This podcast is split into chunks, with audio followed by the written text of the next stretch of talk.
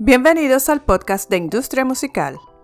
Yo soy Julia Hernández y este es el resumen de las noticias más relevantes para la semana que comienza hoy 6 de febrero de 2023.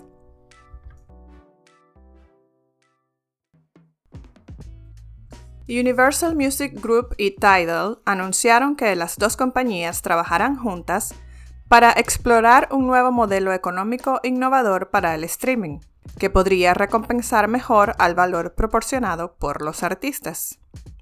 La investigación se extenderá a cómo los diferentes modelos económicos podrían acelerar el crecimiento de suscriptores, profundizar la retención y monetizar mejor el fandom en beneficio de los artistas y la comunidad musical en general.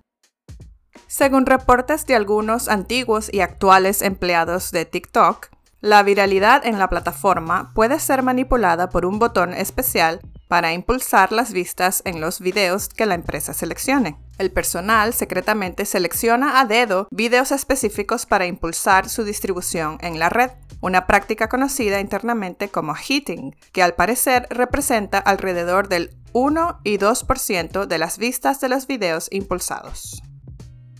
Los investigadores de Google han creado una inteligencia artificial capaz de generar música a partir de indicaciones de texto, similar a la popular aplicación ChatGPT. El modelo se llama Music LM y genera música a 24 kHz durante varios minutos luego de recibir indicaciones a través de texto. Los investigadores dicen que Music LM también se puede entrenar tanto con texto como con una melodía, lo que significa que se puede transformar melodías silbadas y tarareadas. No está previsto que la aplicación esté disponible para el público debido a conflictos de derecho de autor.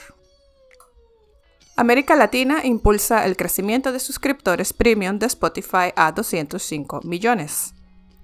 Esto representa un crecimiento de suscriptores premium del 14% interanual y 3 millones por encima de la proyección de la compañía. En total, la plataforma de streaming sumó 25 millones de nuevos usuarios de pago en 2022. El número total de usuarios activos mensuales de Spotify, que combina usuarios de pago y usuarios con publicidad, creció un 20% interanual hasta los 489 millones a finales del cuarto trimestre de 2022. Con una mezcla de suscripciones a canales, propinas e ingresos publicitarios compartidos. La plataforma de live streaming propiedad de Amazon, Twitch, dice que ha pagado más de mil millones de dólares a sus usuarios. La compañía anunció este importante hito en una publicación de su blog, en el que también anunciaron nuevas funciones para que los espectadores paguen a sus streamers favoritos, herramientas para convertir el streaming de Twitch en varios formatos de video corto y verticales para promocionar en otras redes, y mejoras en las herramientas de análisis, publicidad y gestión comunitaria. Recuerda que para ampliar todas estas noticias y muchas más, Puedes visitar nuestra página web industriamusical.com.